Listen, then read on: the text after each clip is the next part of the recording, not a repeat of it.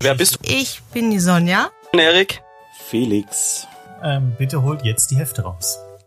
Oh, das war eine Überleitung. Richtig geil. Ich weiß nicht, ob ich lachen oder weinen soll. Nur über schnöde, über schnöde Herdarbeit. Die Frage ist jetzt, Felix, haben wir uns beim Campen oder im Knast kennengelernt? Die Geschichte möchte ich jetzt äh, nicht erzählen. Gibt das Ganze nämlich auch von einem, der, der, das ist alles wie gestrickt. Also die, da ist dann so eine kleine KitchenAid, da kommt dann so eine Mehlwolke raus, das ist aber so Stoff. Am schlimmsten ist sowas mit Nudelsuppe. Oh, oder so, wo die das dann so reinschlürfen.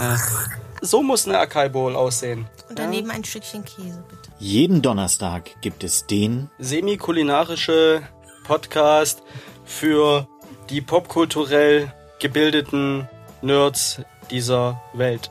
Palavra Rhabarber bei deinem Podcast-Dealer des Vertrauens.